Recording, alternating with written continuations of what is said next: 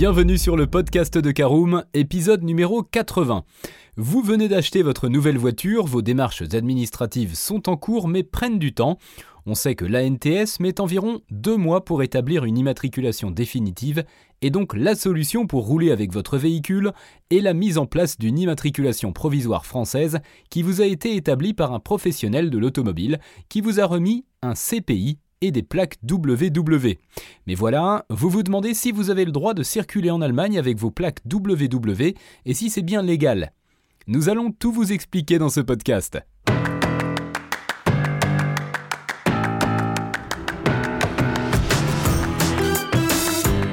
Bonjour et bienvenue dans un nouvel épisode du podcast de Caroom, le podcast dans lequel on vous partage notre expertise dans le domaine de l'automobile.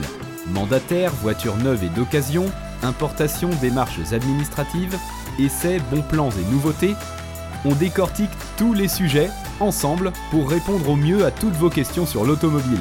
Caroom, c'est un comparateur de voitures neuves, d'occasion et de leasing, mais aussi un guide d'achat qui vous accompagne et vous conseille dans toutes vos démarches automobiles.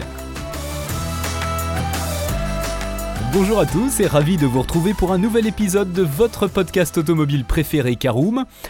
Alors au sommaire de ce 80e épisode, nous verrons en première partie ce que dit la France sur les plaques WW en Allemagne. Nous verrons en deuxième partie comment l'Allemagne autorise ou pas les plaques WW sur son territoire. Nous verrons ce que l'on risque en troisième partie, à rouler avec des plaques WW en Allemagne.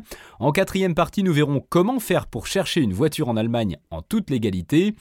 Et nous terminerons ce podcast par l'essentiel des éléments à retenir. Allez, je vous propose tout de suite d'ouvrir notre première partie. Voyons ce que dit la France sur les plaques WW en Allemagne.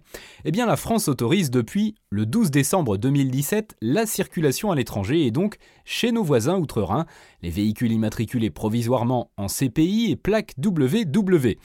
En revanche, la validité de circulation est soumise à l'accord des États étrangers.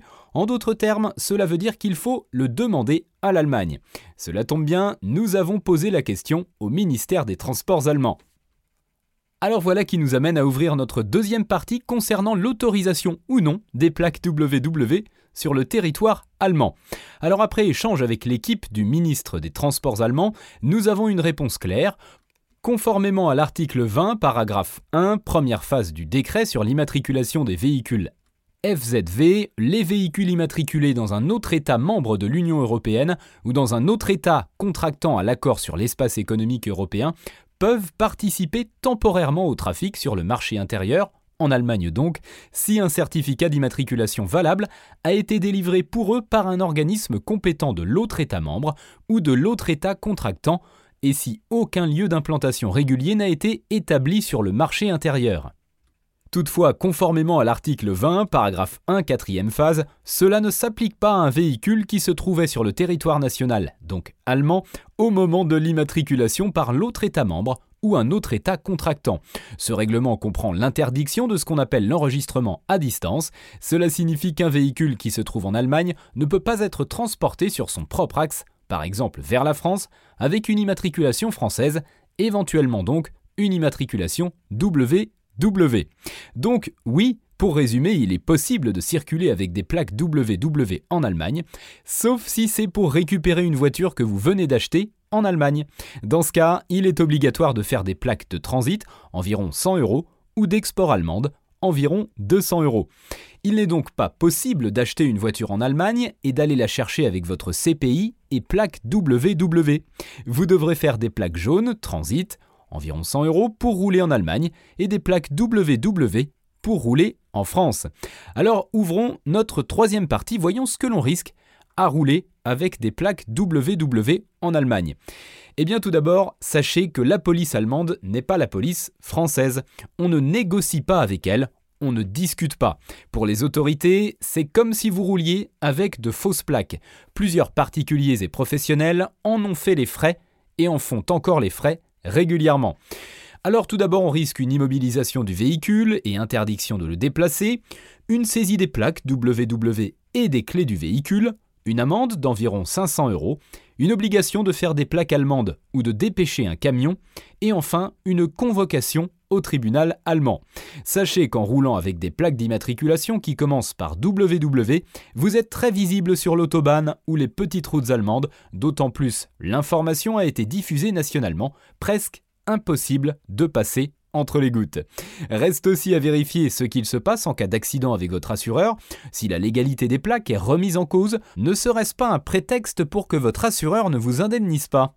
Clairement, le jeu n'en vaut pas la chandelle. Mais alors, comment faire? Et c'est en effet notre quatrième partie, comment faire pour aller chercher une voiture en Allemagne? En toute légalité. La solution la moins coûteuse mais la plus compliquée, c'est tout d'abord avoir un cautionnaire allemand, faire des plaques de transit, nous le disions tout à l'heure environ 100 euros, dans la préfecture de la ville où se trouve la voiture, elles sont valables 5 jours et il y a une assurance avec, et ensuite faire des plaques WW aux environs de 100 euros également, à poser sur la voiture lors du passage en France. Alors une autre solution dite avantageuse est de contacter une société de convoyage, comme par exemple les convoyeurs.fr, qui se charge de faire les plaques jaunes, les plaques WW et de vous chercher votre voiture. Vous devez en revanche récupérer les documents auprès de votre vendeur et vérifier qu'ils permettent de faire les immatriculations provisoires. Autre critère de cette solution avantageuse, votre voiture doit être livrée à la frontière à Strasbourg ou à votre domicile. Alors une autre solution est la solution dite clé en main et en toute sérénité. Eh bien, il suffit de faire appel à un mandataire d'Allemagne spécialisé dans l'import qui fera toutes les démarches de la négociation à la livraison de votre véhicule en passant par l'achat, la vérification des documents et toutes les démarches administratives en France et en Allemagne. Mais assurez-vous qu'il fasse bien les plaques jaunes pour votre voiture. Allez, c'est l'heure de l'essentiel à retenir sur les plaques WW en Allemagne. Rouler en Allemagne, c'est légal, sauf dans le cas où vous cherchez une voiture que vous venez d'acheter. Faites des plaques jaunes pour rouler en légalité et assuré.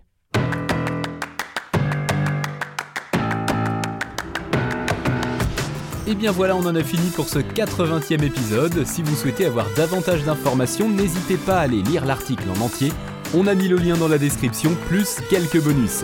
Vous pouvez également le retrouver en tapant Caroom, plaque WW en Allemagne sur Google. Et si vous avez encore des questions, vous pouvez laisser un commentaire sur l'article ou les poser sur notre forum. Merci d'avoir écouté cet épisode jusqu'au bout. S'il vous a plu, n'hésitez pas à vous abonner au podcast depuis votre plateforme préférée, à le partager autour de vous et sur vos réseaux sociaux. On en profite aussi pour vous demander de nous laisser une note et un avis sur Apple Podcast votre avis nous aidera à gagner en visibilité, ce serait vraiment sympa de votre part. Si vous souhaitez vous renseigner davantage pour l'achat d'une voiture neuve ou d'occasion, ou que vous voulez encore plus de conseils et de bons plans, rendez-vous sur www.caroom.fr. Si vous avez encore des questions, des remarques ou des recommandations, n'hésitez pas à nous contacter sur nos réseaux sociaux. Merci encore et à bientôt pour de nouveaux épisodes du podcast de Caroom.